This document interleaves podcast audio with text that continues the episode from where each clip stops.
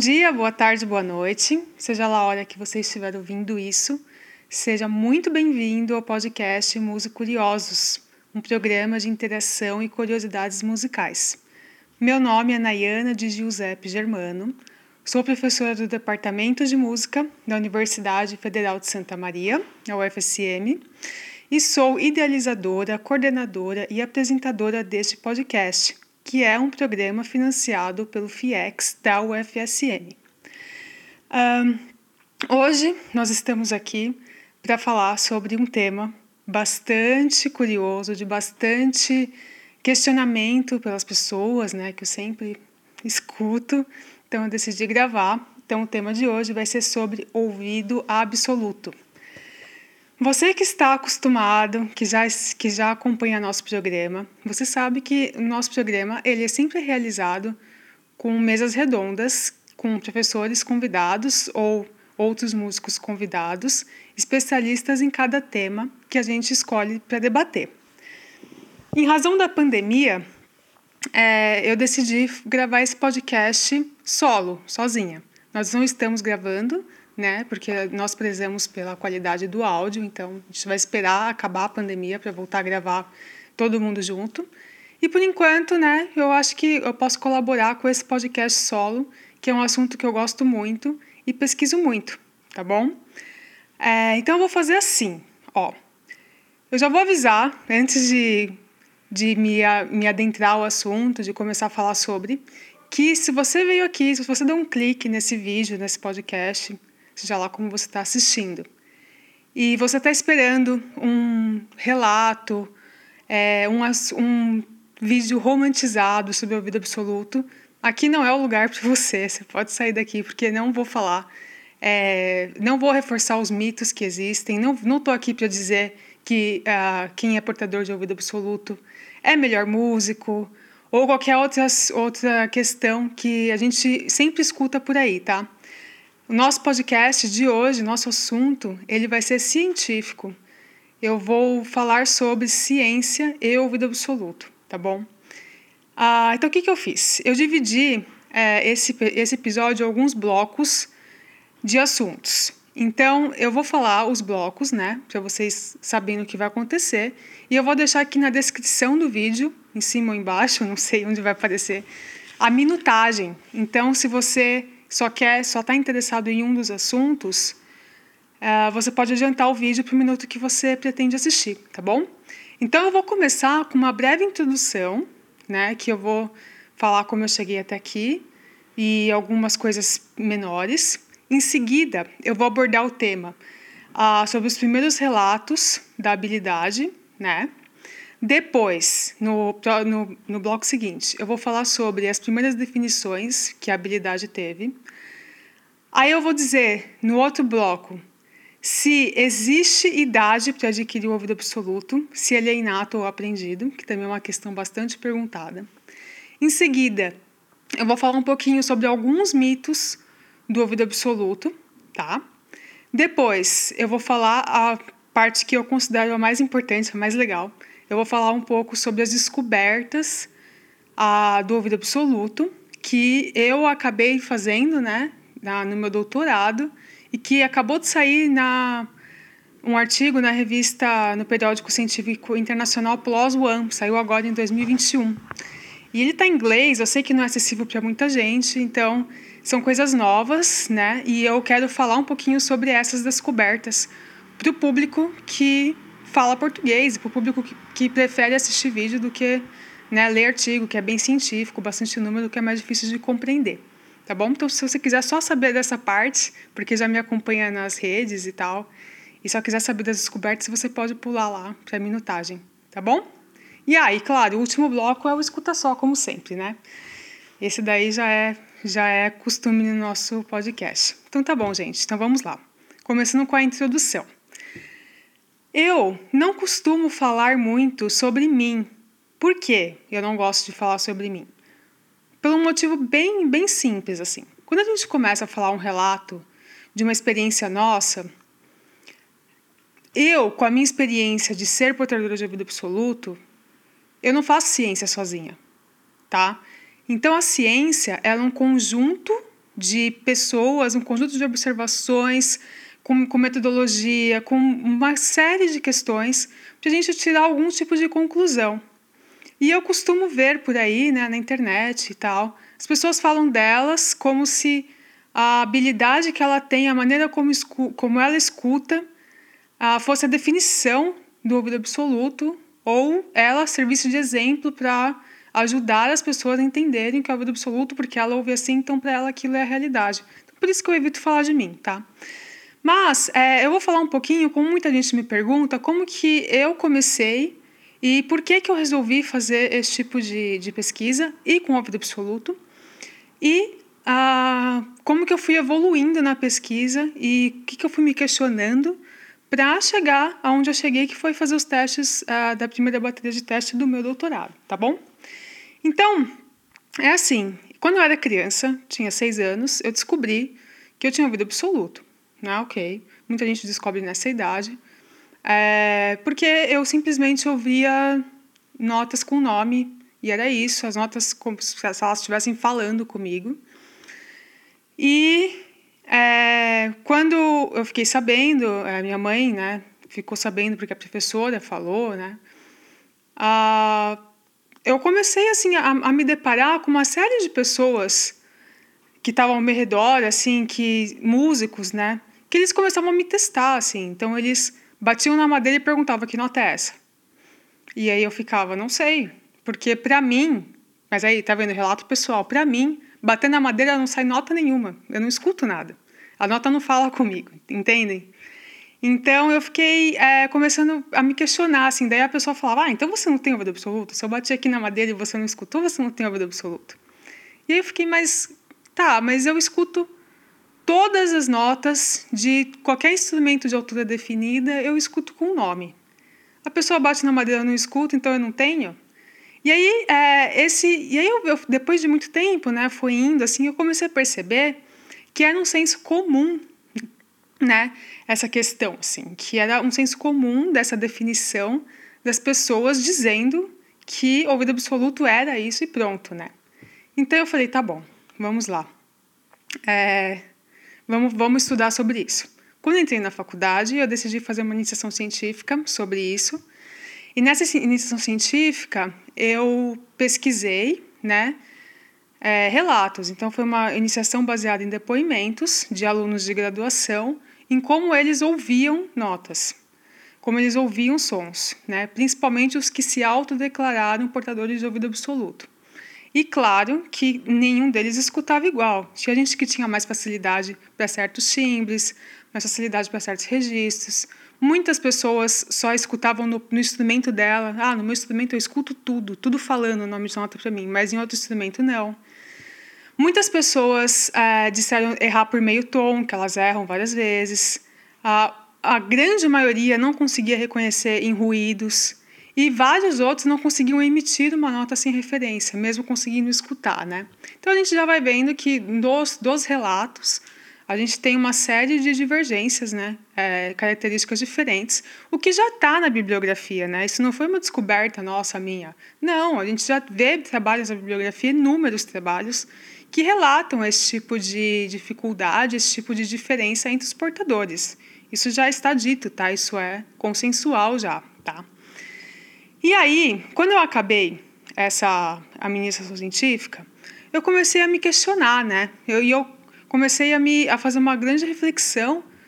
É, então, o que seria essa habilidade do ouvido absoluto, né? Porque se a gente não consegue definir ela, ela é isso, justamente porque as pessoas que têm essa habilidade escutam de maneiras diferentes. Então, o que, que é? Eu até cheguei a me questionar se essa habilidade era real mesmo, se ela realmente existia, ou se ela era só, não sei, uma é, uma habilidade muito alta de percepção musical. O que, que era isso, né? Me questionei bastante. E aí eu entrei no mestrado. No mestrado, eu decidi, tudo bem, agora que eu já pesquisei as, os, os alunos, né, e eu já sei mais ou menos como que é a autodeclaração deles, como eles escutam, e isso corrobora com a bibliografia, eu vou estudar o que, que é essa bibliografia, o que, que é essa bibliografia de desde o início né? Os primeiros relatos científicos são de 1883, eu vou falar disso. O que, que ela está falando, assim, né? Porque vamos lá, vamos, vamos tentar definir, entender o que é essa habilidade realmente, né? Vamos ler os artigos científicos. E aí eu varri os artigos científicos, tudo que vocês podem imaginar, assim, desde que começou até a época atual, assim, li tudo. E aí eu tive uma outra surpresa, uma outra inquietação, né? Porque os artigos costumavam definir o ouvido absoluto de uma maneira muito simples. Mas depois eles faziam testes e aí eles constatavam no teste que o timbre da voz era mais difícil de reconhecimento, que os portadores erravam por meio tom mais do que o, o chute, né? Que eles erravam sempre por meio tom, é, quase sempre, né? Erravam muito por meio tom. É, que tinha portador que tinha dificuldade em determinado timbre, registro, que tinha portador que não conseguia emitir uma voz, uma, uma frequência solicitada sem referência, né? Tinha tudo isso nos artigos, mas a definição não englobava nada disso. Aí eu disse, tá, então, por que não mudar essa definição, não fazer uma definição mais completa, né? Esse é o primeiro problema. E o segundo problema que eu constatei é, na minha pesquisa de mestrado foi que os testes para medir o ouvido absoluto eram diferentes entre os trabalhos. E isso foi a principal coisa assim que eu fiquei bem inquieta. Por exemplo, é, um, um, teste de um é, determinado trabalho considerava erro de meio tom como acerto, porque já está já tá dito na bibliografia que portadores costumam errar por meio tom. Outros testes não consideravam. E todos esses testes eles, eles eram baseados em quê? alturas isoladas, sem referência, em que o, o voluntário tinha que ouvir e, e, dizer qual é a nota, né? Ou apertando num tecladinho, ou rabiscando papel, vários tipos de coisa. Mas era basicamente isso. E essas alturas isoladas sem referência normalmente era com som senoidal ou timbre do piano. É, e às vezes, quando eles queriam pesquisar, tem alguns trabalhos que fazem com voz, né? Porque quer pesquisar a voz em específico. Mas se não quer pesquisar nenhum timbre em específico, era geralmente piano e som senoidal. E se já é dito que na bibliografia que alguns portadores não reconhecem alguns timbres, e se a gente pegasse uma, um portador de ouvido absoluto que fosse fazer um teste e ele, não, ele tem dificuldade ou ele não reconhece notas no piano e no som senoidal, ele reconhece só no violão e na flauta. Ele não ia passar nesse teste. E aí eu comecei a me questionar. Então, se o mesmo voluntário fizer testes diferentes, é, de pesquisas diferentes, ele vai ter resultados diferentes. Ah, então, gente, a gente está medindo mesmo o ouvido absoluto com esses testes? Então, foi essa, sim, né, a minha inquietação do mestrado. Será que a, as, essas pesquisas que estão aqui na bibliografia, elas estão medindo o ouvido absoluto? Ou elas estão medindo outra habilidade, ou elas estão medindo a mesma habilidade com esses testes tão diferentes? E aí foi essa minha nova inquietação, né? Porque eu não paro assim. E aí eu falei, tá bom. Só que essa foi pior do que a primeira, porque dessa eu não sabia sair. Eu falei, tá, eu, eu detectei um problema e como que eu resolvo isso? Como que eu faço um teste que vai medir o que eu quero medir? Como que eu sei se meu teste vai medir o que eu quero medir? É muito difícil resolver isso, né? Mas aí eu fui estudando, né, e conhecendo pessoas muito legais, inclusive meu co-orientador, que ele é estatístico, né? É, e aí eu fui apresentada ao mundo da psicometria. E nesse mundo da psicometria, eu entendi que eu poderia que medir o ouvido absoluto, testar o ouvido absoluto com essa metodologia, com a metodologia da psicometria que ela usa junto ali estatística e várias outras coisas, mas o principal é a psicometria. E aí eu falei, não, é isso. Então é isso que eu vou fazer no meu doutorado. E aí, no doutorado, eu criei um teste e avaliei ah, os voluntários né, que eu pesquisei de acordo com essa metodologia, que eu vou explicar essa metodologia no último bloco, tá bom? Ah, e aí, o que aconteceu em 2018? Em 2018, eu fui participar de um congresso né, internacional, é, em quatro países simultâneos tal. Eu fui para a Áustria, né, lá em Graz. E, para minha surpresa, quando eu estava no aeroporto indo, eu recebi um e-mail e que eu tinha vencido um prêmio, o prêmio de pesquisa do congresso. Então, o congresso que eu fui, eu vou ler aqui, tá, gente, que o nome é comprido. Chama International Conference on Music Perception and Cognition, que é um congresso, assim, bem famoso, um dos maiores do mundo, tá? O ano que eu fui, acho que tinha quase mil participantes. E esse prêmio que eu venci chama European Society for the Cognitive Science of Music Early Career Award. Esse prêmio eu venci em segundo lugar, né? Eram três colocações, eu fiquei em segundo lugar. Eu, falei, eu fiquei bem contente, fiquei sabendo no aeroporto, foi uma loucura, né? Porque eu tive, tive que preparar uma fala muito rápido, né? Que eu tava, já estava indo, não tive muito tempo, mas deu tudo certo no final. Mas por que, que eu estou contando isso aqui? Eu estou contando isso, é, não é porque eu fiquei feliz, claro, claro que eu fiquei feliz, mas eu estou contando isso porque esse trabalho que eu ganhei esse prêmio, eu mostrei, sabe a pontinha do iceberg? Eu mostrei a pontinha do iceberg é, da minha pesquisa de doutorado. E eu ganhei um prêmio de inovação científica. Então, é, esse prêmio ele chama a atenção de que fazer uma medição de ouvido absoluto dessa maneira é uma coisa nova na bibliografia e ela tem que ter atenção porque é uma coisa super legal, tá? E aí também aconteceu outra coisa lá, né? Quando eu cheguei lá, as pessoas sabiam que eu, que eu tinha sido premiada, ninguém conhecia a minha universidade, mal sabiam, né, onde, é, onde, onde era o Brasil direito, né, porque o pessoal é do mundo todo, claro. E a, a, a moça que venceu o primeiro lugar e a moça que venceu o terceiro lugar, elas eram da mesma universidade nos Estados Unidos e do mesmo laboratório. E aí chegavam para mim e perguntavam: Ah, você é do Brasil, né? É, você, eu fui a primeira sul-americana, né, vencer esse prêmio também. Ah, você que legal, né? E eles perguntavam qual laboratório você você pesquisa. E aí eu ficava no laboratório na minha casa, né? Gente, assim, é uma outra realidade, né? Você, aí eu comecei a ver que era uma outra realidade, que o laboratório da primeira e da terceira colocada era um laboratório famoso, o professor é, era famoso, as pesquisas que saíam de lá eram bem robustas, famosas e tal. E era um grupo, né, etc., um grupo de trabalho. E eu não. Eu estava aqui no Brasil fazendo minha pesquisa de doutorado sozinha, né? Claro, com minha orientadora, com meu co-orientador, mas não é um laboratório, né? E aí eu comecei a, a, dar mais valor ainda, que eu falei, bom, eu acho que, né, a gente luta, luta, luta e chega, né? Então eu acho que eu vou terminar esse doutorado e vou, e vou publicar isso numa revista de alto fator de impacto, porque esse prêmio me mostrou que eu estava no caminho certo, né? Bom, então isso foi o que me fez, né, chegar até esse artigo que eu vou falar no último bloco, ok? Então vamos lá, gente. Ah, primeiro bloco. Segundo, né, que já começou a introdução. Primeiros relatos sobre a habilidade do ouvido absoluto. Então, Claro que o ouvido absoluto, é, ele não começou. A primeira vez que falaram disso na história, já não vieram com o nome, né? Perfect pitch, ou absolute pitch, ou ouvido absoluto, ouvido perfeito. Começou-se com relatos, relatos de compositores, né? Relatos de observações, de audições de pessoas, né? Como pessoas, algumas pessoas, principalmente os, os compositores, escutavam, né? Escutavam os, os, as notas, as alturas.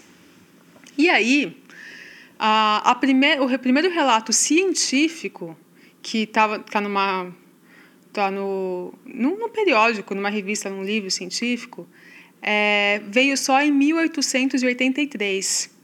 Antes disso eram só observações. Então, quais foram? Como que a gente sabe disso? Tem algumas cartas é, de não não de Mozart, né, mas de pessoas que observaram a habilidade do Mozart e escreviam sobre isso contando para outras pessoas. Então a gente tem essas cartas e nessas cartas eles não chamam de ouvido absoluto, né, eles chamam no máximo ali de dom incomum, que foi a primeira expressão que surgiu, dom incomum, tá? E nessas cartas de Mozart a gente já podia ver algumas alguns é, relatos de, de é, algumas nuances, né? Que a gente vê até hoje nos portadores, né? Então eu vou, eu vou só ler alguns para vocês entenderem. É, vamos lá. Então, ó, uma carta anônima, né? de Mozart, relatando é, uma habilidade de quando ele tinha sete anos. Então, olhem só. Eu vi e ouvi, enquanto o menino ouvia em outro cômodo, como lhe eram dadas notas ora agudas, ora graves, não apenas no piano forte, mas em todos os instrumentos inimagináveis. E ele retornava com uma folha de papel contendo o nome da nota solicitada em um instante. Se a pessoa, se o Mozart estava num quarto e ele ouvia as notas do outro quarto e ele conseguia anotar em um instante, né, rápido, é, isso aqui, né, a gente já, já vê ali que é uma que é a habilidade do ouvido absoluto que nós chamavam assim.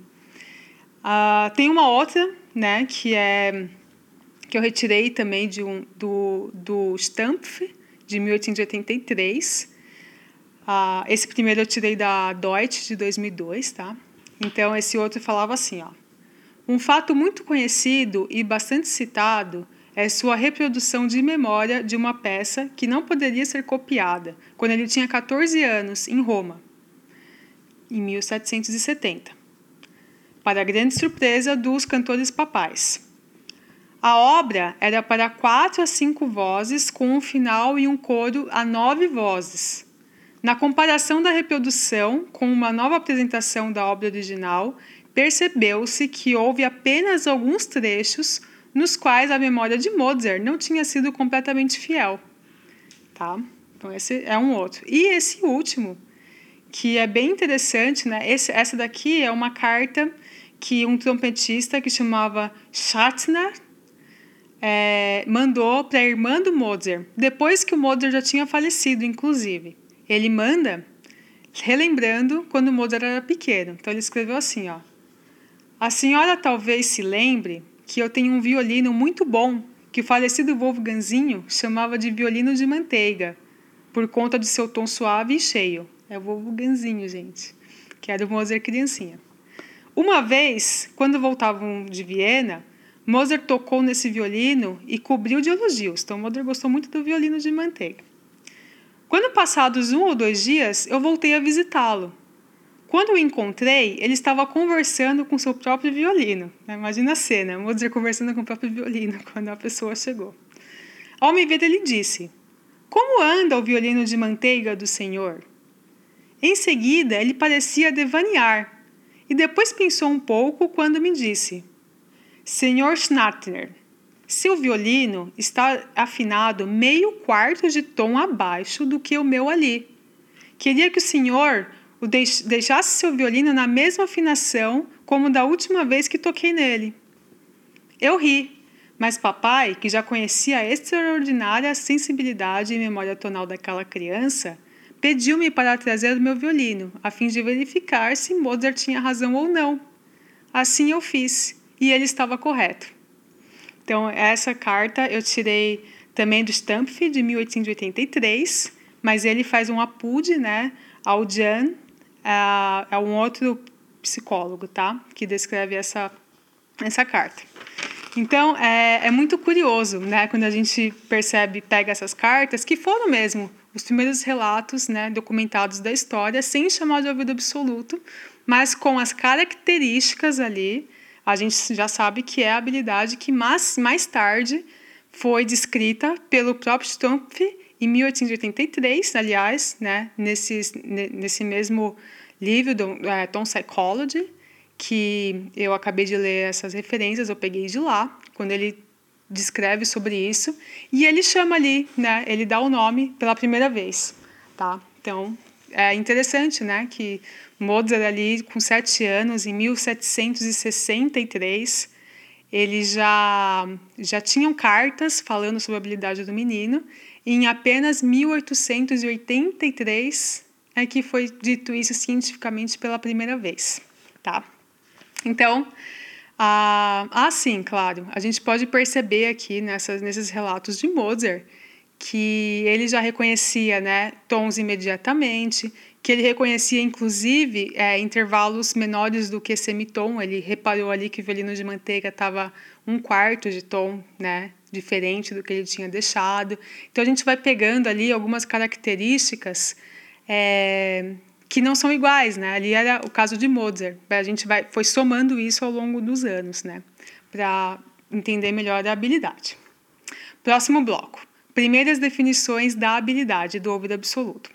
Então, depois de tudo isso, de quando começou, né, de, dos primeiros relatos científicos, é, começou-se um, uma série de estudos sobre essa habilidade dita em comum, que era o ouvido absoluto ou o ouvido perfeito, né? Como foi muito tempo chamado ouvido perfeito. Então, é, e eu acho muito interessante olhar esses, esses primeiros, essas primeiras definições, justamente por aquilo que eu disse, né? É, a definição concisa, curta, que é utilizada hoje em, até hoje, hoje em dia, né? Sem, sem muitos detalhes da habilidade, talvez tenham, tenham surgido né, em decorrência dessas primeiras, que eram mais assim especulativas, né? E tá, então eu vou ler um pouquinho para vocês de uh, alguns relatos de, de artigos científicos de desde 1892, desculpa, 1892, o primeiro.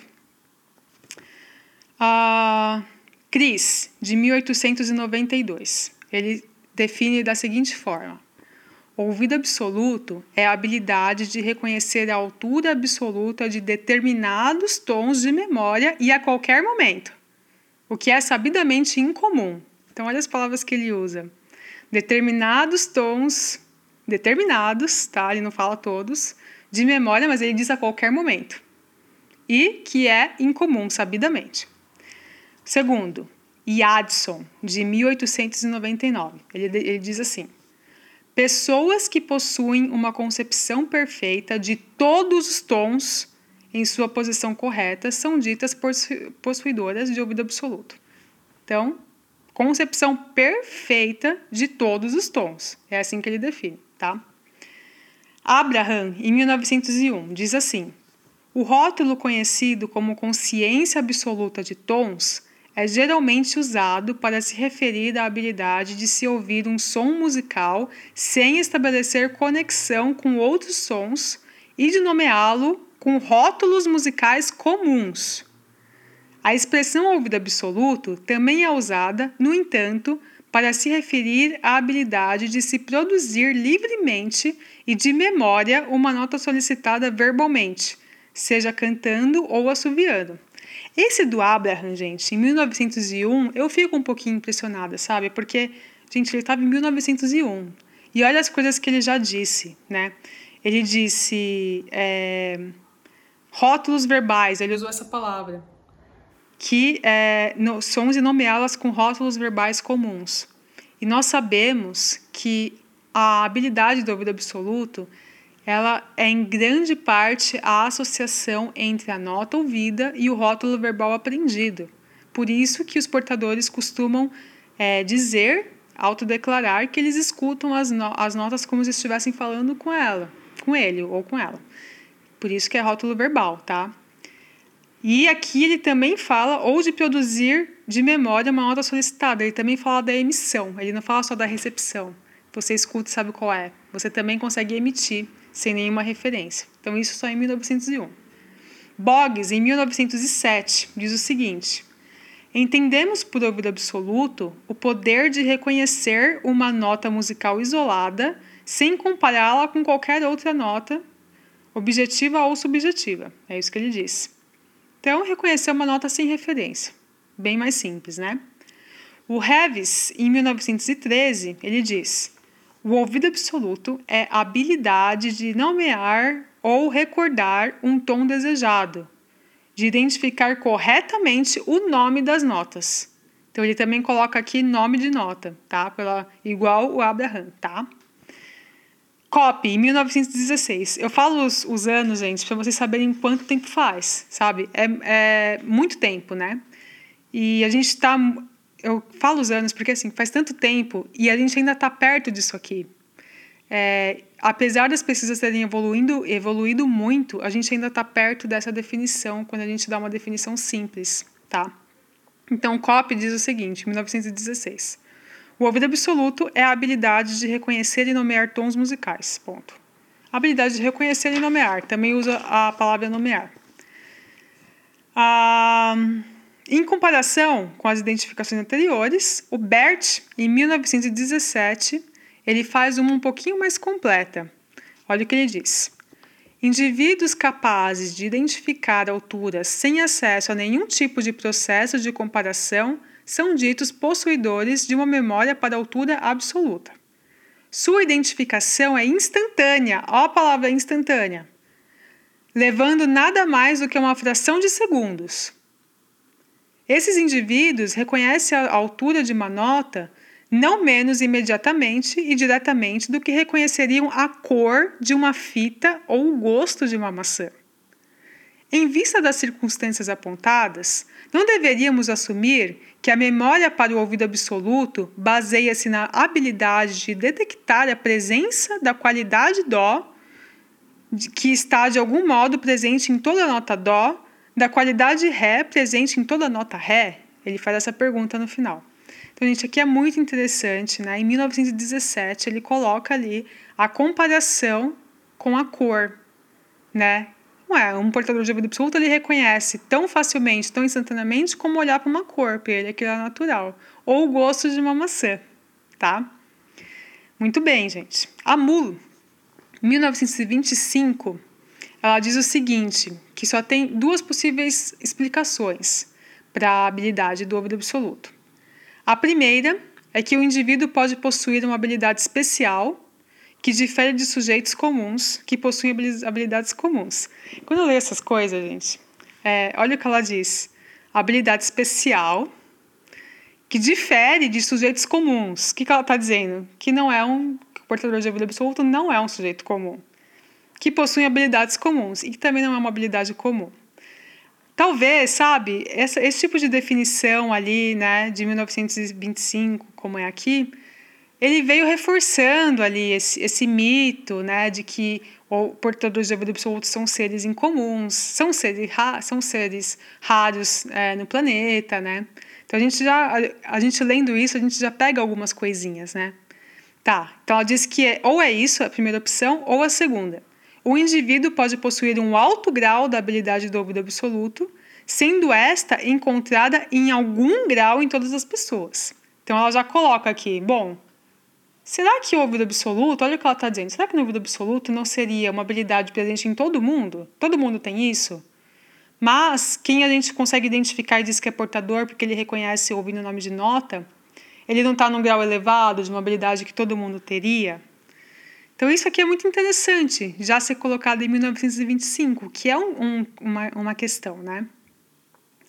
Pitran, em 1932, ele diz o seguinte: Julgamentos relativos ao ouvido absoluto podem ser definidos como julgamentos baseados em associações aprendidas entre conjuntos mais ou menos limitados de séries de altura.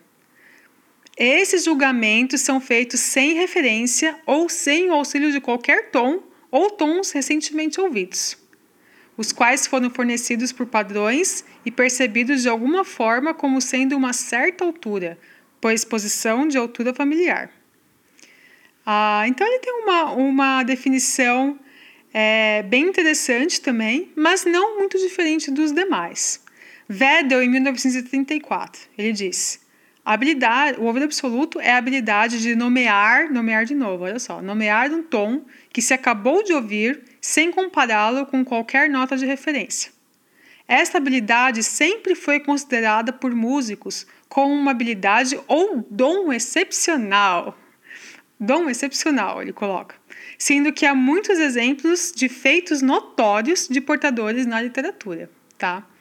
Então, aqui também, em 1934, dizendo que um dom excepcional. Esses tipos de, de palavras aqui a gente encontra na definição. Seashore, 1940, ele diz: em relação ao grau de acuidade da memória tonal livre, encontramos uma transição gradual que parte do ouvido absoluto mais preciso e passa por todos os graus de acuidade até chegar às mais rústicas formas de memorização de altura, que uh, mas, é mas é desculpa, errei aqui. Mas é conveniente fazer a, a distinção de que o ouvido absoluto pode ser pensado como envolvendo um grau de acuidade próximo a uma fração de semitom, enquanto a memorização de altura ela é abaixo de uma memorização, né? Que ele diz aqui, que é a memorização de altura, que ele chama que é o grau mais baixo de memorização, é geralmente pensado sendo não mais precisa do que um semitom. Então aqui o, o, o ele já está dizendo, ele já, ele já está entrando ali nos méritos do que é semitom, abaixo de um semitom, ele já entra nesses méritos de reconhecimento, que por enquanto nenhum tinha entrado ainda, tá?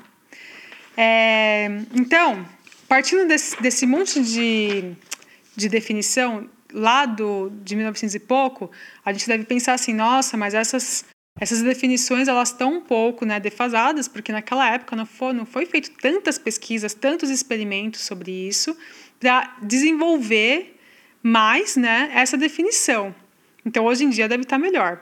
Eu vou ler para vocês agora, para surpresa talvez de todo mundo, como é a definição usada até hoje em vários trabalhos que pesquisam sobre a vida absoluta. Tá?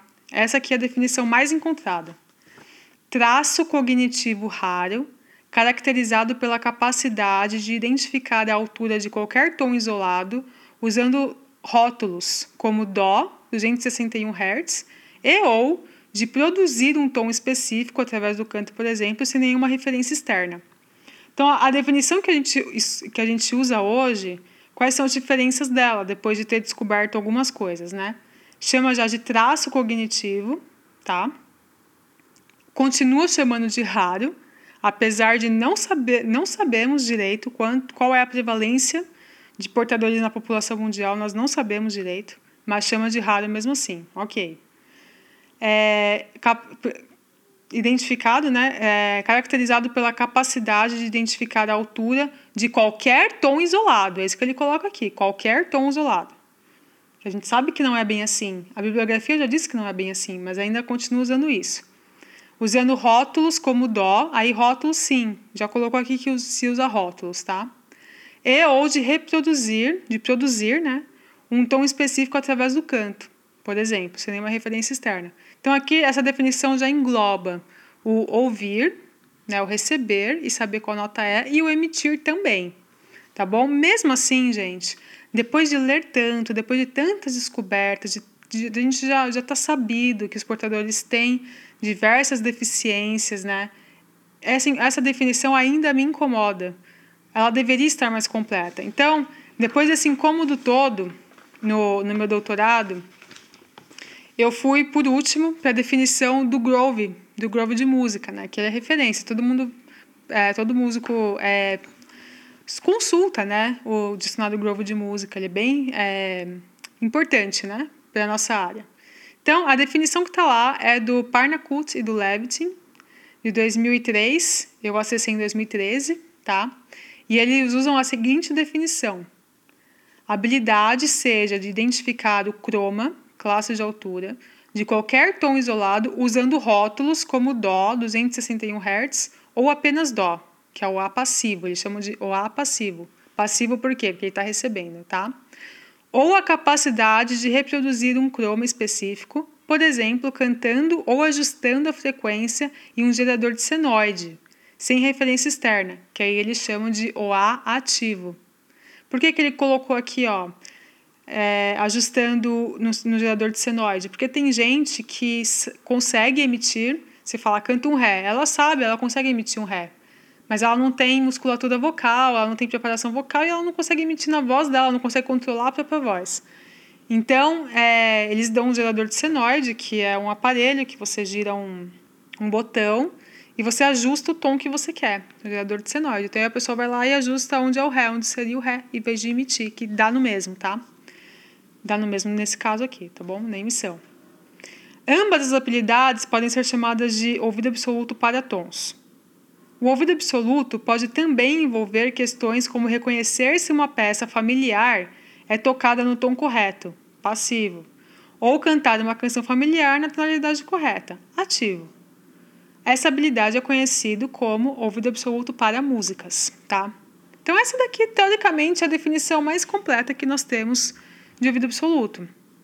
E ainda assim, gente, onde está aqui nessa definição, onde está é, colocado aqui, onde está acrescentado tudo que a gente descobriu até hoje, tudo que está na bibliografia, que são principalmente as deficiências dos portadores, né? Não está na definição. Então, no final da, do meu mestrado, é, eu fiz uma, uma, uma pequena sugestão de definição um pouco mais completa, mas que também não é a definição perfeita, porque ela também tem muitas falhas, tá? Mas eu tentei, com base em tudo que eu tinha lido e da minha inquietação, a propor alguma coisa para no futuro ser lapidada, lapidada e melhorada. Então eu vou ler. Eu propus assim: fenômeno cognitivo relacionado à memória de longo prazo presente na população de músicos, na qual a prevalência ainda não é exata. Tal habilidade tem como característica principal o reconhecimento auditivo de alturas associadas a rótulos verbais sem nenhum tipo de referência externa, podendo incluir também a capacidade de emissão de uma determinada altura sem referência anterior, seja através do, do canto ou por, ou por meio de gerador de senoide. O reconhecimento é predominantemente imediato e é realizado sem a necessidade de um treinamento específico para isso. Pode envolver erros principalmente de meio tom, além de poder apresentar uma cuidade significativamente menor em determinadas situações, devido principalmente a limitações para determinados timbres e ou registros. Limitações estas que variam significativamente, significativamente de pessoa para pessoa. Quais são os problemas daqui, gente? Primeiro, né, essa definição eu fiz em 2015. Hoje eu já não colocaria fenômeno cognitivo, eu já trocaria por traço cognitivo, que eu acho mais correto. Eu coloquei que ela é relacionada à memória de longo prazo, porque a, o ouvido absoluto, ele não é, não é o seu, o seu ouvido, gente, sua orelha, né? O seu ouvido, né? É, sua, é o seu cérebro. O ouvido absoluto tá, é uma memória. Você, de alguma forma, memorizou aquilo. E ela está com você. Então, ela está relacionada à memória de longo prazo. Eu quis colocar isso na, na, na definição. Presente na população de músicos. Por que eu coloquei isso? Na população de músicos. Porque a gente não consegue testar não músicos em relação ao ouvido absoluto. Porque não músicos não sabem nomear notas, teoricamente. Então, eu coloquei presente na população de músicos. Na qual a prevalência ainda não é exata. A gente não sabe a prevalência real, tá? Tal habilidade, né? É, daí eu coloquei que também, claro, também a capacidade de emissão, então tanto reprodução quanto emissão, ele é predominantemente imediato. Por que isso? Porque também é dito na bibliografia que alguns portadores podem levar um pouquinho mais de tempo para reconhecer. E o que é ser imediato? Aí eu comecei a me perguntar o que é ser imediato. Porque os testes que a gente vê na bibliografia deixam três segundos de resposta, às vezes quatro segundos, dizendo que isso é imediato três segundos é considerado imediato, a gente não tem como saber se o, se o voluntário usou os três segundos, se ele usou dois, se ele usou milésimos. A gente não tem como saber, a não ser que a gente use aquele, aquele, aquele botão, sabe? De, esqueci o nome agora. Mas é um. É, você faz, quando faz pesquisa, você vai responder, a pessoa aperta na hora que. Aquilo ali até mediria melhor, mas não, não é como a bibliografia faz, tá? Então, imediato, ok. Mas o que é ser imediato? Então, predominantemente, mas nem sempre. Ah, e, as, e as limitações, né, que eu quis deixar aqui, porque elas têm que vir. As limitações, elas são as variáveis que têm que estar na definição, tá? A gente acha que a definição é, é uma só, né? Então, esse foi ali o, o problema, né, que eu encontrei. E eu achei bem interessante mostrar para vocês esses relatos, né, essas definições muito antigas, porque nelas a gente pega algumas palavras, né, dom excepcional, raro, né, que talvez desde lá já foi se construindo essa imagem de que os portadores de ouvido absoluto são pessoas iluminadas, são pessoas com um dom super incomum que ninguém tem, né? E que isso, gente, não é verdade. Eu vou falar sobre isso, tá? É, mas essas, essas definições já dão uma, uma portinha ali para gente, a gente começar a entender historicamente como isso veio se desenrolando, tá bom? Ah, próximo bloco. Existe idade para adquirir o ouvido absoluto? O ouvido absoluto é treinado ou inato? Então, muita gente me pergunta isso, muita gente tem curiosidade de saber, né? Porque as pessoas, normalmente, elas estão bastante interessadas, né? Porque as pessoas querem ter ouvido absoluto, então elas querem saber se elas podem treinar para ter ou se elas já perderam a chance da vida delas porque elas não nasceram com ouvido absoluto. Então essa é uma questão que eu sempre escuto. E eu vejo muito na internet, principalmente, cursos, desenvolva seu ouvido absoluto. É, tem um curso, né, um livro assim, que não é ele, ele não é não é novo, é um é nível mais, mais antigo, sabe? É, Absolute Pitch Super Course, alguma coisa assim, o nome do livro. Agora agora me fugiu. E desenvolva ouvido absoluto e cursos desse tipo. E eu também vejo muito vídeo na internet. A pessoa liga a câmera e fala: ouvido absoluto é isso. E aí, eu, às vezes, eu, eu paro assim e eu penso, gente, como que a pessoa consegue definir ouvido absoluto de uma forma tão fácil, tão rápida, é, com tanta certeza. Eu, eu, eu pesquiso a vida absoluto desde 2009. Já fazem faz aí 12 anos que eu, tô, que eu estou né, inserida nessa pesquisa. E se alguém me pergunta o que é o vida absoluto, eu não sei responder perfeitamente. Eu não sei todas as, todas as características. Eu tenho até um pouco de receio de dizer é isso, porque a gente ainda está em pesquisa, a gente ainda tem que lapidar isso, né? Então a gente tem que tomar bastante cuidado com esse tipo de, de informação que chega para a gente, assim, a gente tem que olhar com, com cautela, bastante cautela, tá? É, então, vamos lá. Vamos, vamos começar pela primeira questão. É possível? Existe treinamento, existe treinamento para desenvolver o absoluto? Então eu vou dizer o seguinte para vocês, gente. A bibliografia já fez vários testes, tá? Vários experimentos. Vamos treinar as pessoas para adquirir ouvido absoluto e vamos ver se elas melhoram e se elas conseguem adquirir essa habilidade. Já foi feito em criança, já foi feito em adulto, né? Já foi, já foi, isso já, já foi desenrolado pela, pela bibliografia. De maneira geral, o que os resultados apontam é que as pessoas que participaram desse treinamento aumentaram a acuidade de reconhecimento de alturas. Mas isso, gente, a gente não tem como dizer se elas desenvolveram vida absoluta ou não. Porque a gente não sabe se elas simplesmente não melhoraram na percepção musical, não melhoraram o ouvido relativo, não melhoraram a relação, né? Porque como eu disse, eu bato na tecla há muito tempo, a principal característica do portador de ouvido absoluto é ouvir notas com nome associando ao rótulo verbal. Essa é a principal característica. Então, se a pessoa melhorou a acuidade de é, identificar os tons, mas ainda assim ela não está ouvindo com rótulo verbal, ela está adquirindo ouvido absoluto ou ela está treinando a percepção musical dela, né? Então é, é uma questão assim. Então eu vou, vou falar algumas, algumas, tá? Assim, o Noy em 1400, 1947 ele fez um relato, tá? Então ele disse assim: Maia e Hafner, em 1899, tentaram treinar a si próprios e seus resultados mostram um alto grau de julgamento correto. Não fala quanto, tá? Um alto grau. Ponto. Kohler, em 1915, depois de duas semanas de treino, foi capaz de fazer 112 julgamentos corretos de um total de 220. Gaff, em 1922, treinou 90 estudantes e obteve um incremento no número de julgamentos corretos.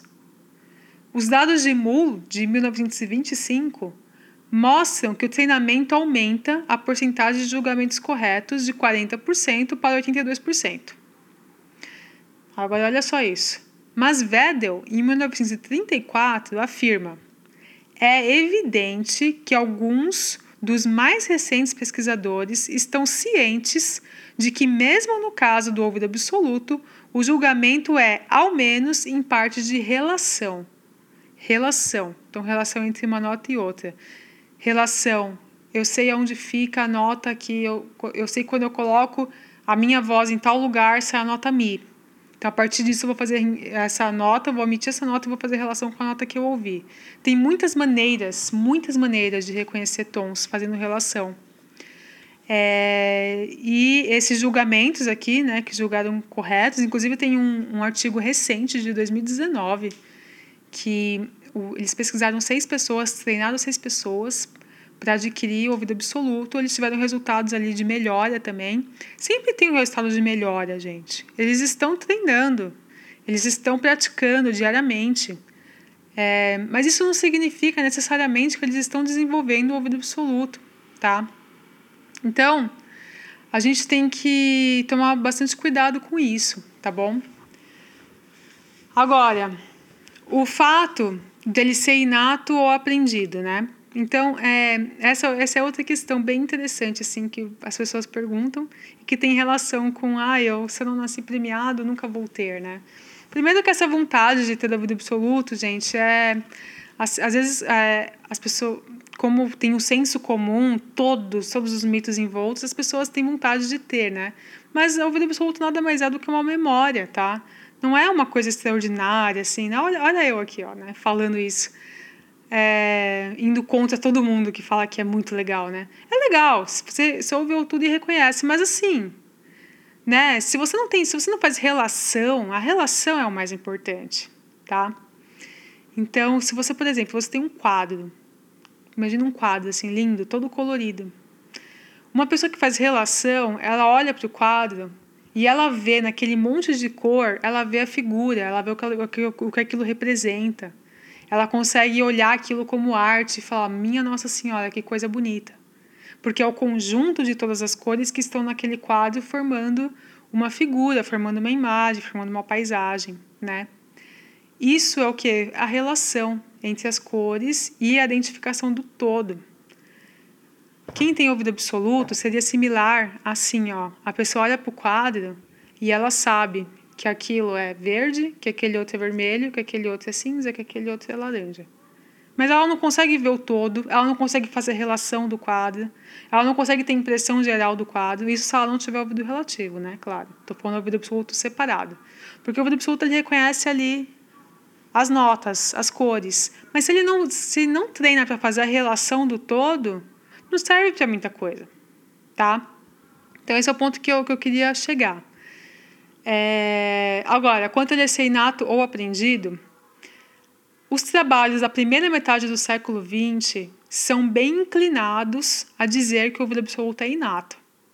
Mas não é bem assim, tá? Os psicólogos, eles dizem, costumam dizer, né, de maneira geral, que o ouvido absoluto ali, ele é desenvolvido na infância, durante um período crítico, né, de habilidade, a partir de um treino, né? Tem que ter um treino ali no período crítico.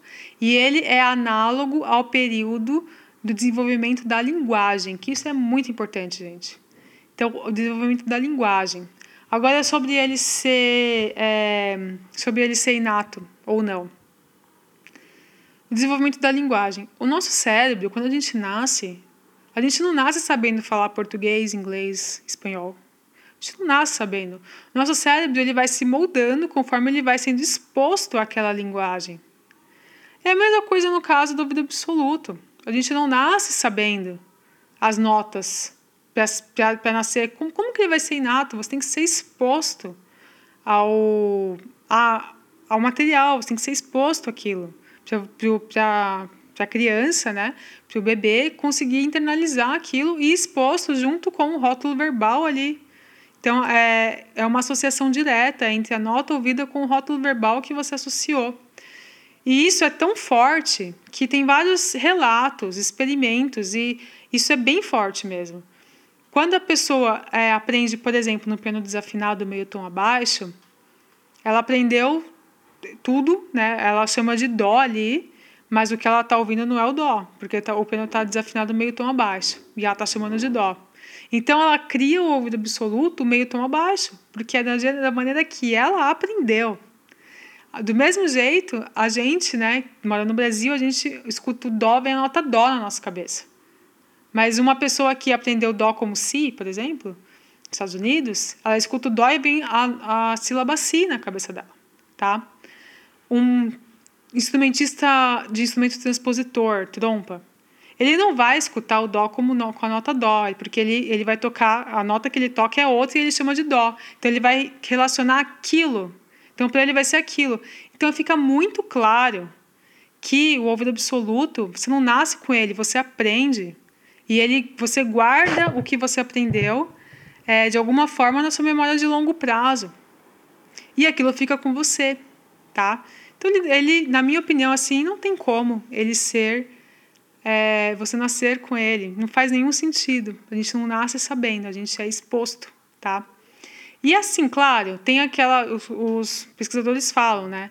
Nem sempre a criança exposta cedo ao treinamento, ela, ela desenvolve o ouvido absoluto. Então tem ali o fator genético que eles ainda estão procurando, qual é o gene que faz isso, né? É, já até dizem que o ouvido absoluto é de família, né? E isso faz um pouco de sentido. Se você falar ouvido absoluto é de família, Faz um pouco de sentido quando a criança está imersa numa casa que estão fazendo música todo dia, o tempo todo. É como se ela estivesse aprendendo a língua, uma língua nova. Então até faz um pouco de sentido, né? A criança está ali envolvida desde sempre naquela cultura e, e acaba aprendendo, né? Ah, agora, quanto ela ser é, relacionada a cores, olha que interessante o que o Levitin coloca no artigo dele. Quando uma criança está adquirindo a linguagem, os pais frequentemente apontam para objetos e dizem coisas como: Viu aquela maçã? É vermelha.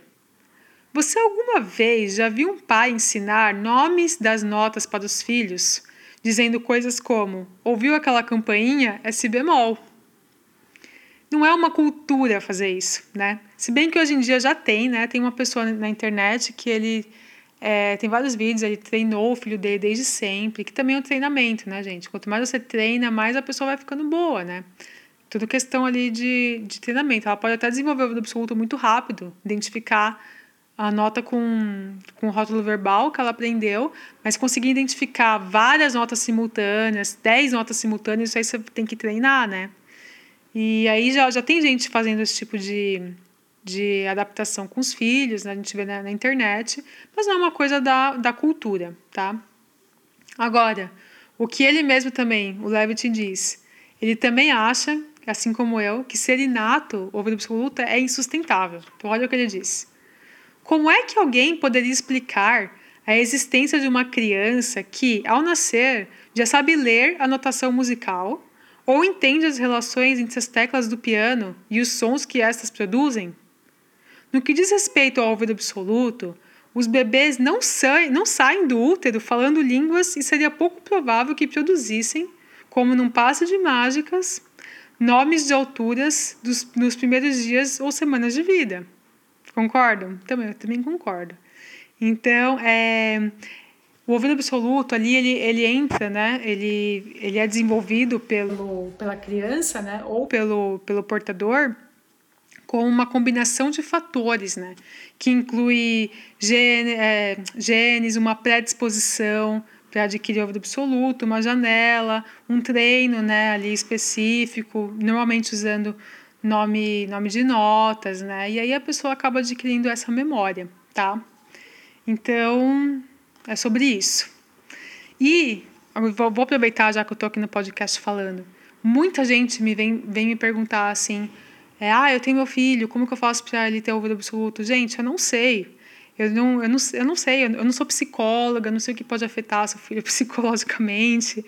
É, eu não sei, assim. Então, é, e, e eu, a, a pergunta que eu devolvo para essas pessoas é: mas por que você quer isso? Ah, então aí sempre cai no mito, ah, porque né, eu quero que meu, meu filho seja um gênio, eu quero que ele seja é, uma pessoa que se destaque na sociedade, né? Então vem tudo ali ao redor desse grande mito, tá? Que eu vou entrar agora. Próximo bloco, mitos sobre o ouvido absoluto. Gente, vamos lá. Primeiro mito. Ter ouvido absoluto um músico, né, que tem ouvido absoluto, ele é infalível e ele não precisa estudar para desenvolver o ouvido relativo, ele não precisa estudar percepção musical nunca na vida dele, porque o ouvido absoluto basta para ele. Então, esse é o primeiro mito. Ah, engraçado, né? Em, dois, em 2017, eu publiquei um artigo no Sincam que eu falava justamente isso, assim, eu falava sobre o ouvido relativo. E nós temos pouca bibliografia que fala sobre o ouvido relativo sozinha. A maioria dos artigos sobre ouvido relativo não são sobre ouvido relativo, são sobre ouvido absoluto, que usa o ouvido relativo só para comparar, para uma comparação. E o ouvido relativo, ele é muito mais importante para a vida musical. Muito mais. A gente tem essa, essa disciplina em todos os cursos de música, gente. De conservatório, de curso livre, de universidade, tem a disciplina de percepção musical. E essa disciplina, ela ajuda o estudante a desenvolver o ouvido relativo, porque é o ouvido relativo que ele vai usar na vida musical, não o ouvido absoluto. Não existe disciplina para desenvolver o ouvido absoluto. Existe disciplina para desenvolver o ouvido relativo, tá?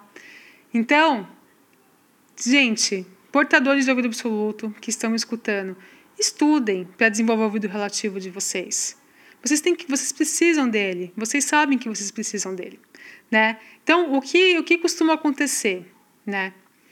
É, eu, eu causei muito estranhamento na minha pesquisa de doutorado quando eu perguntava para as pessoas se elas tinham, se elas achavam, né, se elas se julgavam como portadoras de ouvido absoluto, portadoras de ouvido relativo ou portadoras de ouvido absoluto e ouvido relativo.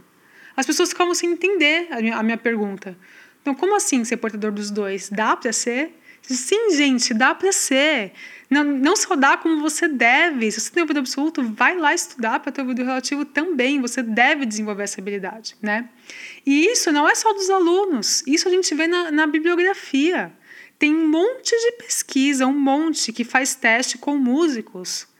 E aí é, colocam os músicos em duas categorias. Portador, quem, quem passou no teste de altura isolada, né, passou com a nota de corte que eles colocaram, né? Quem passou no teste de ouvido absoluto vai para o grupo de ouvido absoluto e quem não passou vai direto para o grupo de ouvido relativo. Mas as pessoas não foram testadas para saber se elas têm ouvido relativo. Eles já só colocam no grupo só por ela ser música. A pessoa é musicista, então ela tem ouvido relativo. Isso não é verdade.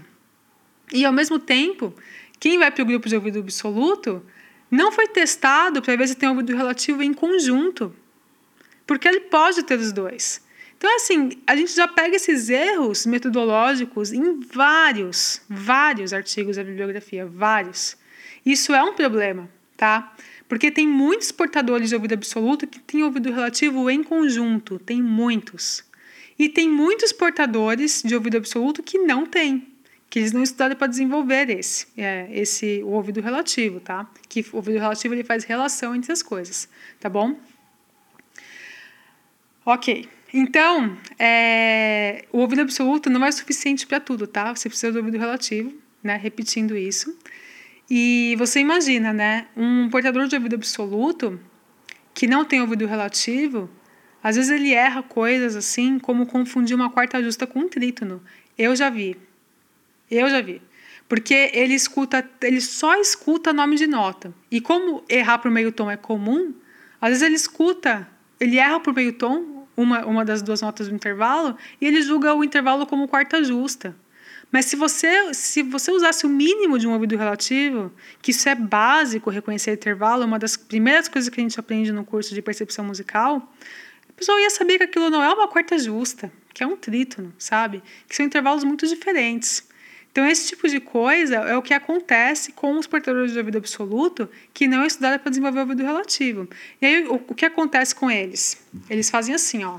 Sem brincadeira, gente. Eu, eu falo por experiência porque eu já presenciei. Ele está na aula de percepção musical e aí o professor começa a ensinar intervalos. Olha, gente, isso aqui é uma segunda maior. Presta atenção. Olha a distância entre as notas. Toca dó, ré. Ah, uma segunda maior. Percebe? O portador de ouvido absoluto ele fala assim: Nossa, mas que coisa fácil. Eu não preciso saber, não preciso disso que a professora está ensinando, porque eu sou o máximo. E eu estou escutando que é Dó e Ré. Então é só eu contar: Dó, Ré é uma segunda maior. Não preciso saber, aprender a identificar a distância. E isso ele vai levando. Ele não se esforça nem um pouquinho para aprender a identificar a distância, porque ele já está ouvindo o nome das notas e aí ele só calcula matematicamente qual é o intervalo. O que acontece com esse aluno? Daqui a pouco a coisa começa a pegar na aula de percepção musical, porque a coisa vai aumentando de tamanho. A gente começa ali, né? Eu sou professora de percepção musical, né? Para quem não sabe, aqui da UFSM. É, a coisa vai virando uma bola de neve. Então começa com coisinha fácil e daqui a pouco tá numa coisa mais difícil. Que para você fazer essa coisa mais difícil, que são progressões, quatro vozes juntas, né? Às vezes cinco vozes juntas, e o aluno tem que reconhecer qual é a progressão, qual é qual é o baixo, qual é a função harmônica, né? O aluno que treinou ter ouvido relativo desde o início, ele consegue porque ele já está habituado, ele já faz relações, que ele usa os intervalos ali, né, depois. E o aluno que, que é portador de ouvido absoluto, que não se esforçou lá no início, a hora que ele chega ali, ele se depara com uma dificuldade enorme, porque um monte de portadores de ouvido absoluto não consegue, não tem uma proficiência tão boa para ouvir todas as notas, exatamente todas em cinco, seis vozes. E aí ele fica dependendo, ele depende exclusivamente de ouvir o nome das notas para saber o que está acontecendo ali. Às vezes ele não sabe diferenciar se é uma tríade maior ou menor, ele não consegue. Nem isso, se ele não ouvir qual é a nota que está ali no meio. E às vezes ele não consegue ouvir. Não consegue, porque é rápido, porque são muitas ao mesmo tempo. E aí ele passa, esse aluno passa do tédio, que ele estava no início das aulas de percepção musical, para a frustração, porque ele não consegue mais. E aí, o que eu sempre escuto, fala, olha quando chega lá e fala assim, ai, mas o meu ouvido absoluto, ele me atrapalha. Por causa dele eu não consigo fazer isso, essas, essas progressões, eu não consigo reconhecer. Não é o ouvido absoluto que está atrapalhando. O que está atrapalhando foi a falta de treinamento do ouvido relativo desde o início. É isso que está atrapalhando, não é o ouvido absoluto, tá? Isso já é constatado em bibliografia. Olha só, o Miyazaki, ele disse assim em 1995. O ouvido absoluto, uma vez adquirido, interfere com o completo desenvolvimento do ouvido relativo, porque crianças que adquirem o ouvido absoluto preciso cedo na infância tendem a persistir em usar o ouvido absoluto em atividades musicais e não têm nenhuma motivação para aprender do ouvido relativo. E é isso que acontece até hoje. Eu vejo, eu já vivo de muitos colegas, hoje em dia eu vejo de alunos, né? Então isso é um problema, gente. E isso aqui, é, essa problemática, ela vem do mito, né? Ela vem ali do mito de que se você tem ouvido absoluto, você não precisa saber mais nada, você não precisa estudar percepção musical. Então isso é um mito, tá, gente? Vamos, me ajuda aí, né, de compartilhando esse podcast para as pessoas entenderem que isso é um mito, que elas têm sim que desenvolver o ouvido relativo, tá? Segundo mito, que esse também é outro que falam muito. O ouvido absoluto, ele é perfeito e ele nunca falha. Mito. O ouvido absoluto, ele não é perfeito. Aliás, ele já é chamado de ouvido perfeito, né? Que de perfeito não tem nada. Muito pelo contrário, tá? É, é, muito, é muito curioso, gente, falar, falar isso, uh, porque a bibliografia já, já, já diz, né, gente? Já, já traz, assim, diversas limitações dos portadores de ouvido absoluto. E entre elas está o erro de meio tom. Então, se a pessoa erra comumente, é muito comum o portador de ouvido absoluto errar por meio tom já não é perfeito. Se ela não reconhece em, em vários timbres, né, tem dificuldade, cada um uma dificuldade diferente, não é perfeito. Se ela não consegue escutar quando tem 10 notas juntas, ela escuta só talvez o soprano e o baixo ali, e as do meio embolam, né? Elas muitas vezes não conseguem uma ou outra por causa dos harmônicos, não sei o quê. Não é perfeito. Então, o ouvido absoluto não é perfeito, tá? Tirem isso, tirem esse peso das costas de vocês de achar isso portador erra sim, e erra bastante, tá? Tanto que os testes já são baseados nisso, né? E é isso, gente, tá? Esse é o, o, o mito de que é ali dizendo que o ouvido absoluto é perfeito e nunca falha. Então, gente, essa problemática de dizer que o ouvido absoluto é perfeito e nunca falha também já foi ali colocado por Miyazaki em 1992. Olha o que ele disse. Poucos estudos experimentais pesquisaram como portadores de ouvido absoluto se saem em tarefas de ouvido relativo, tá? Então, essa é uma, é uma pesquisa muito interessante que eu também fiz no meu doutorado, mas que não, não é assunto desse, desse podcast. Mas, assim, será que esses portadores de ouvido absoluto eles estão estudando para desenvolver o ouvido relativo? Será que eles têm ouvido relativo? Tem uma questão bastante ali interessante, tá bom? Então, tá, gente. Então, olha assim. Depois dessa inquietação toda, depois dessa inquietação toda, né, de definição de ouvido absoluto, do que acontece, do que, que é, é de tudo isso que eu falei até, até aqui, é, e, de, e desses mitos, né, de, dessa, dessa definição não consensual, porque é uma definição não consensual, né, a gente ainda não tem uma, uma definição, a mesma definição para a gente produzir testes específicos dessas definições, né. Então, a gente entra em outra, em outra questão, tá? Que é o último bloco, o último não que tem o, o escuta só, mas é o, o, penúltimo bloco desse, desse programa, que é novas descobertas e o artigo que eu publiquei junto com os coautores na PLOS ONE em 2021. Eu vou falar os resultados, os primeiros resultados do meu doutorado, tá? Então vamos lá.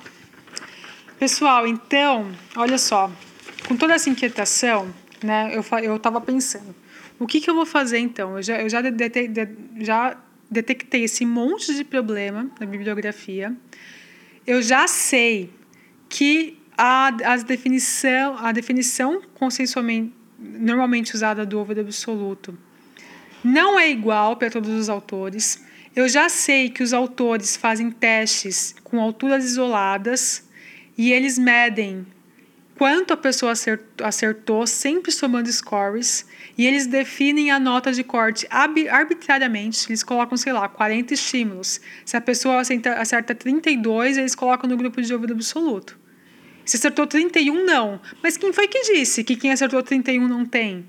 Quem disse foi ele, sabe? Então, isso é totalmente arbitrário, isso estava me incomodando, e a gente via testes diferentes nos diferentes trabalhos dividindo as pessoas em, em, em grupos diferentes, né, de, de portador de ouvido absoluto.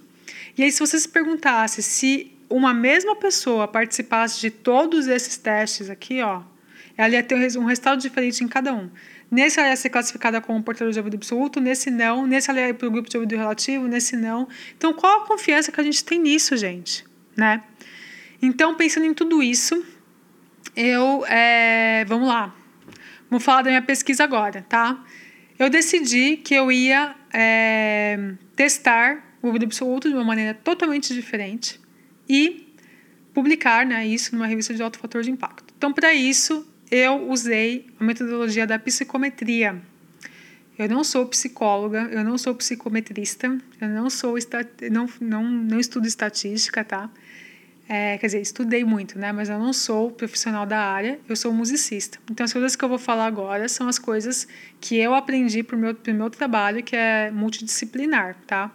Então, me desculpem, é, psicometristas pelo Brasil, estatísticos, se eu falar alguma coisa que não, não é muito correta, tá? É uma área que eu adentrei para conseguir fazer minha pesquisa, tá bom? Com muita ajuda, né? Do, do Hugo Kogo, que foi meu orientador.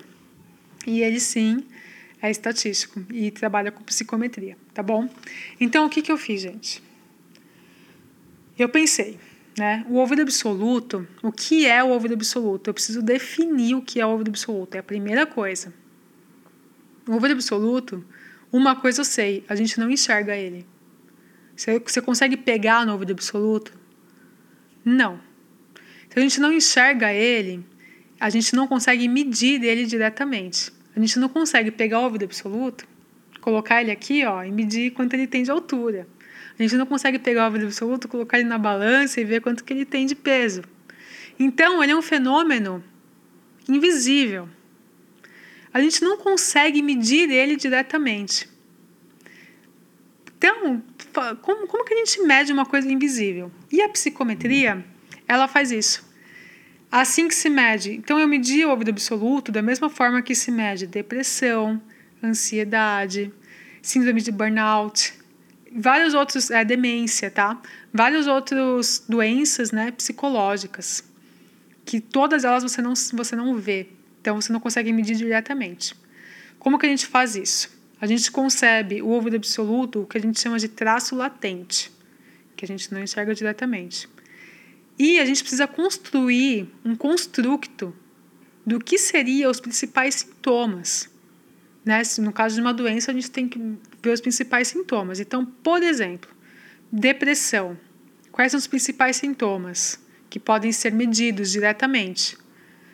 Sei lá. Então, eu vou dar alguns exemplos aqui. Eu também não, não sou especialista em depressão, tá, gente? É um, é um chute aqui por alto. Pessoa não dorme, então, quanto tempo que ela dormiu? Isso a gente consegue medir diretamente, o tempo que ela dorme. A pessoa não come, quanto ela comeu? A gente consegue medir diretamente. Então, a gente pega os sintomas que aquele traço latente que a gente não consegue ver tem, a gente mede os sintomas. Então, os sintomas que são medidos diretamente, a gente faz essa medição, porque aí os sintomas vão dizer. O traço latente, na verdade, vai dizer o quanto ele interfere em cada um dos sintomas. E aí a gente consegue medir esse traço latente pelos sintomas. Para a gente construir um construto de uma habilidade, a gente tem que conhecer muito bem essa habilidade com muita referência bibliográfica. Porque se você constrói um construto errado, você não, você não vai estar medindo sua habilidade. Tá? Então você precisa saber exatamente ali os principais sintomas daquilo. Como eu já tinha pesquisado muito sobre o ouvido absoluto, eu me senti confortável em propor alguns sintomas do ouvido absoluto que poderiam ser medidos através é, desses sintomas, né? Porque eu estou concebendo o ouvido absoluto como um traço latente. Então foi isso que eu fiz tá? Construir um construto e construir um teste. Agora, olhem só, muita atenção no que eu vou falar, tá? Agora, o meu teste de ouvido absoluto que eu, que eu construí não foi para medir o voluntário, que é isso que a gente escuta na bibliografia. Faz o teste para medir a pessoa que está fazendo, quanto aquela pessoa tem ou não habilidade. Eu não fiz isso. Eu fiz um teste para medir o próprio teste. Ah, o que isso significa? Isso significa que eu criei um teste para ver se o meu teste ia realmente medir o que eu quero medir, que é o ouvido absoluto. Então, claro que para isso eu precisei testar em pessoas, mas eu não estava testando as pessoas, eu estava testando o teste. E no final eu descobri, né, o, o que eu queria descobrir no final era se o meu teste estava realmente medindo o que eu estava propondo a me medir ou se ele não funcionava para medir aquilo. Para quê, gente? A gente chama de validação de teste, que é um teste realmente confiável, ele tem que passar por essa validação. O que a gente não tem na bibliografia de ouvido absoluto, a gente não tem, tá? Então foi isso que eu me propus a fazer. Então, para isso, o que, que eu fiz? É, eu criei um teste com 10 alturas isoladas, porque é isso que a gente vê na bibliografia. Coloquei cinco timbres diferentes, não, não só dois. Coloquei um de cada família para ficar bem variado. Registro e altura variada também, porque essas são as dificuldades dos voluntários, tá?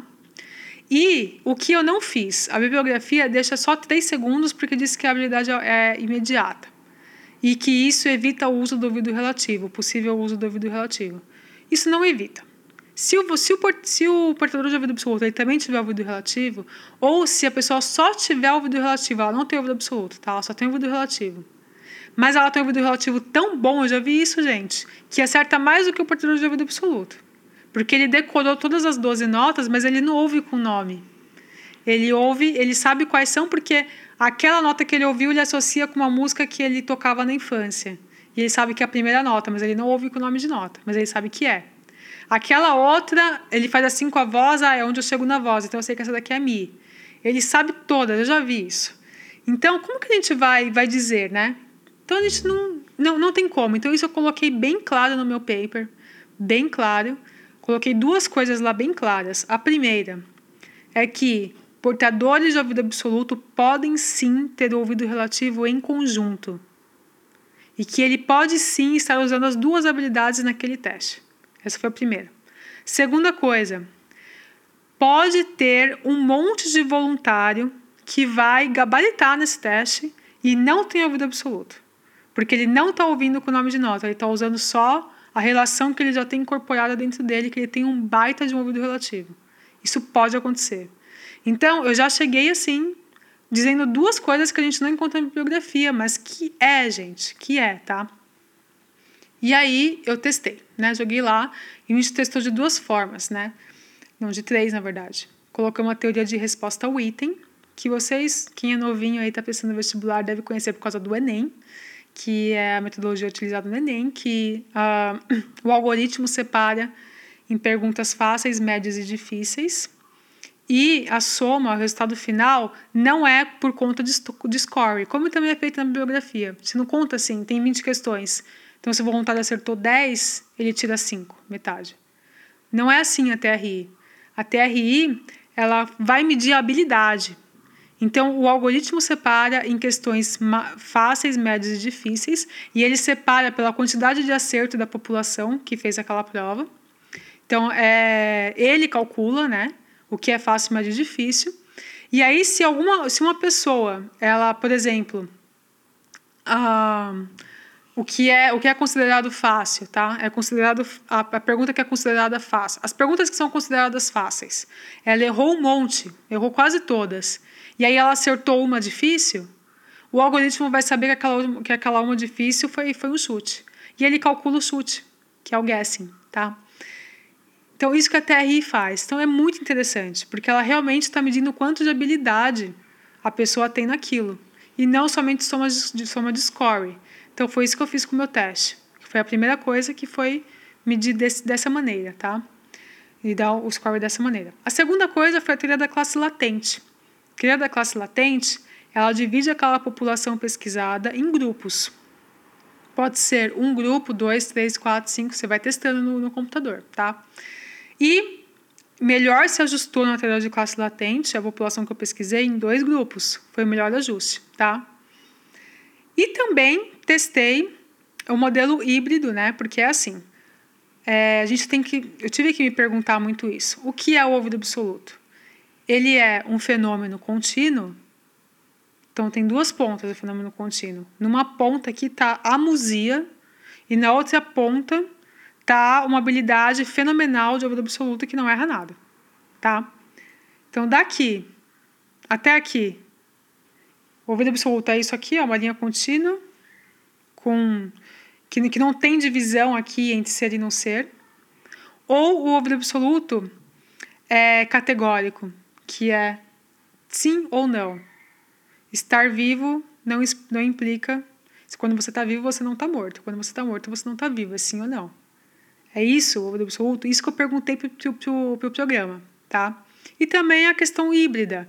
Então, ele é em duas categorias, e dentro dessas categorias tem níveis, né? Eu fiz esses, esses, essas três perguntas. É, e depois eu pedi para o programa me dizer, né? Por exemplo, ele se ajustou melhor em duas categorias, tá? Mas então, depois eu pedi para o programa me dizer se ele é melhor ajustado em uma maneira contínua ou, ou categórica. Eu também posso perguntar isso para o programa. Tá? Apesar dele, dele se ajustar bem em duas categorias, ele pode ser ainda melhor ajustado de uma maneira contínua. E eu fiz essa, que, essa questão para o pro programa para ele me dar esses, esses resultados. E por que, que isso é importante, gente? Olha, eu sempre uso um exemplo, tá? Eu vou repetir ele aqui de novo. Uma maneira simples, tá? Vamos supor que você é nutricionista, médico, endócrino, e você quer testar uma dieta numa população. E aí você vai construir a sua dieta que você vai testar porque você quer saber se, essa população vai emagrecer ou vai engordar, ou se vai se manter igual depois de fazer a dieta. Você precisa de uma balança, você concorda? Para medir as pessoas antes e depois. Você precisa de uma balança. Isso é óbvio. Agora me fala se você não confia na sua balança. O que, que você faz?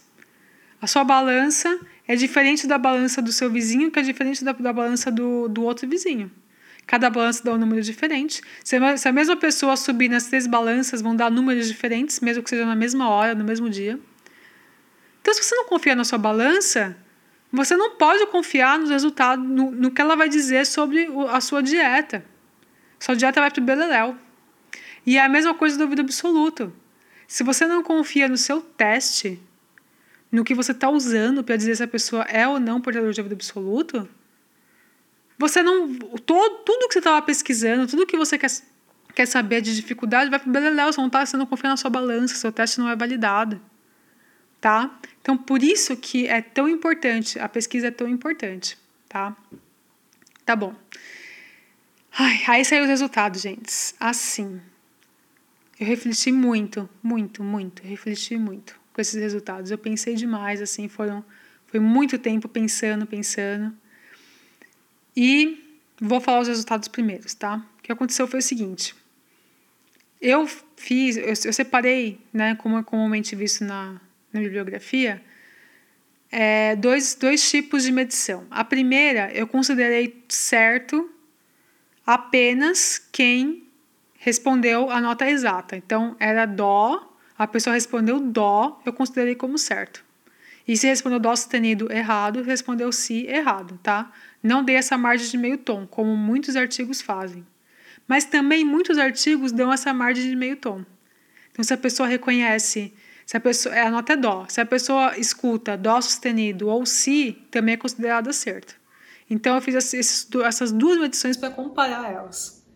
A primeira eu chamei de perfeito, para não me confundir ali no paper, e a outra de imperfeito. Então, ficou a medição perfeita e a, e a medição imperfeita e vi se o teste funcionava. Então, o que o teste me respondeu? Que a medição perfeita, quando a, o voluntário, a, a, apenas as respostas exatas eram consideradas corretas, apenas as respostas exatas, ele era melhor ajustado no modelo de duas classes, categórico. Não, desculpa, confundi. Melhor resultado no modelo contínuo, a perfeita, tá? Quando era uma, a perfeita, apenas notas exatas consideradas como corretas, ela foi melhor ajustada numa, numa, numa linha contínua de habilidade e não categórica. E quando o imperfeito, meio tom abaixo ou meio tom acima, foi considerado como acerto, a população é melhor dividida de maneira categórica em duas classes. Ou seja, gente, o que isso quer dizer? Isso quer dizer que as medições que as pessoas estão fazendo na bibliografia têm uma diferença gigantesca se elas consideram só a altura real ali, como não, dão brecha de, de erro de meio tom, ou se elas estão dando brecha de meio tom porque elas estão considerando um é uma você está você tá avaliando uma habilidade contínua que não tem divisão. E a outra você está avaliando uma, uma, uma habilidade categórica que tem divisão tá? Ah mas essa divisão que também muita gente pensa. Então a divisão categórica é os que têm ouvido absoluto e os que não têm. Não. Essa divisão categórica ela só quer dizer o seguinte. Um grupo tem maior habilidade e o outro grupo tem menor habilidade é só isso, não quer dizer que tem ou não tem, tá? Depois eu refleti muito, gente, eu refleti muito. E aí eu cheguei à seguinte conclusão. O que eu estou medindo, o que eu estava medindo, nesse círculo que eu falei, esse traço latente que eu estava medindo, não é o ouvido absoluto. Eu estou medindo, assim como todo, todos os trabalhos da, da bibliografia, está medindo a habilidade de reconhecimento de altura isolada sem referência. É isso que a gente está medindo. Daí para falar que isso é o ouvido absoluto é um salto. A gente não sabe se a habilidade de reconhecimento de altura isolada sem referência é sinônimo direto de ouvido absoluto. Sabe por que a gente não consegue saber? Porque a gente não sabe por esse teste se a pessoa está ou não ouvindo nota com nome, se ela está associando com rótulo verbal. A gente só consegue saber se ela está acertando ou se ela está errando. Mas o método que ela está usando para acertar ou errar, a gente não sabe. Então, o que eu medi ali foi a habilidade de identificar alturas isoladas sem referência. Foi isso, foi isso que, que eu medi que todos os testes estão medindo. Então, de acordo com essa habilidade, que eu acabei de dizer, ela é Quando a gente considera erro de meio tom como acerto, ela pode ser melhor distribuída em duas classes, de maior e menor habilidade. E quando a gente considera ela como sem erro de meio tom, né? Só a nota certa como acerto, ela é, ela é melhor é, atribuída a uma habilidade contínua, tá? Então foi nesse resultado que a gente chegou. E aí, gente, olha, refleti muito, coloquei ali, né? É, ainda tem muita coisa para fazer, né? ainda tem muita, muita, muita coisa para colocar, mas eu fico contente de ter colaborado nesse sentido com a bibliografia é, de, de, de tentar né, validar esses testes para a gente fazer uma ciência mais, mais precisa, né, para não ter mais esse tipo de é, diferenças né, entre, entre as pesquisas, entre os pesquisadores, entre os testes, principalmente. Muito é usado de teste, né? Então a gente fica até meio, meio, meio sem saber, né? Tá? Então foi, foram essas as principais descobertas. Ah, e o modelo híbrido, né, que eu também testei, ele não foi bom, bem ajustado. Então ele, o modelo híbrido não foi ajustado nem bem ajustado nem para o modelo, nem para o imperfeito, nem para o perfeito ali no, nos meus testes, tá? Então é isso, gente. Uh, espero aí ter contribuído um pouco. Eu sei que vocês perguntaram muito mais coisas no, no Instagram, mas eu não consegui falar tudo, é muita coisa. Eu posso depois fazer mais episódios, mais mais assuntos, né? Dividir, colocar mais assuntos aqui, porque eu ainda tenho muita coisa para falar, eu poderia ficar aqui até amanhã. Mas eu acho que é isso, assim, para vocês terem uma, uma primeira explanação, uma primeira explicação, né, da, do que seria essa habilidade. E lembra da, daquilo que eu disse, assim, né, que eu estudo isso há 12 anos, e eu não, eu não tenho segurança para definir o que é habilidade, justamente o que eu acabei de dizer aqui do meu teste. Eu acabei de, de constatar que eu estou medindo a habilidade de identificar alturas isoladas. Para a gente transpor isso para um teste, para medir realmente ali o ouvido absoluto, saber se a pessoa está identificando com, com rótulo verbal, é um negócio muito complexo, tá? Então, essas são as, as, as reflexões. Espero ter colaborado, espero que vocês tenham gostado, tá? É, e é isso, tá bom? Muito obrigada. Vamos para o último bloco, que é o escuta só. O escuta só é. Vou, normalmente né, a gente coloca peças para escutar, né, de compositores. Dessa vez eu vou fazer um escuta só diferente. O escuta só, vou deixar alguns links aqui de testes de alturas isoladas, comumente usados em alguns artigos, né, para medir o absoluto. Dentro da problemática que eu disse, peguei tem curiosidade de, de ver como é, como são feitos esses testes, o que comumente tem a bibliografia, o que comumente os voluntários precisam fazer para participar dos estudos sobre a vida absoluta, tá? Deixei alguns aqui na bibliografia, na, na descrição desse teste, na descrição desse vídeo. Estou falando há duas horas aqui, gente, desculpa. Estou até meio zonza já, tá bom? E eu espero que vocês tenham gostado e compartilha, curte, me deem o feedback aí do que vocês acharam. Obrigada e até uma próxima. Obrigada por ouvir o nosso episódio. Espero que vocês tenham gostado e gostaria de agradecer ao FIEX, Fundo de Incentivo à Extensão da Universidade Federal de Santa Maria, que está financiando este projeto. Uh, pedir para vocês entrar no nosso site para mais informações, www.musicuriosos.com. E também gostaria de agradecer aos bolsistas Jéssica Brucker e Marcos Klein, que tornam este podcast possível. Muito obrigada.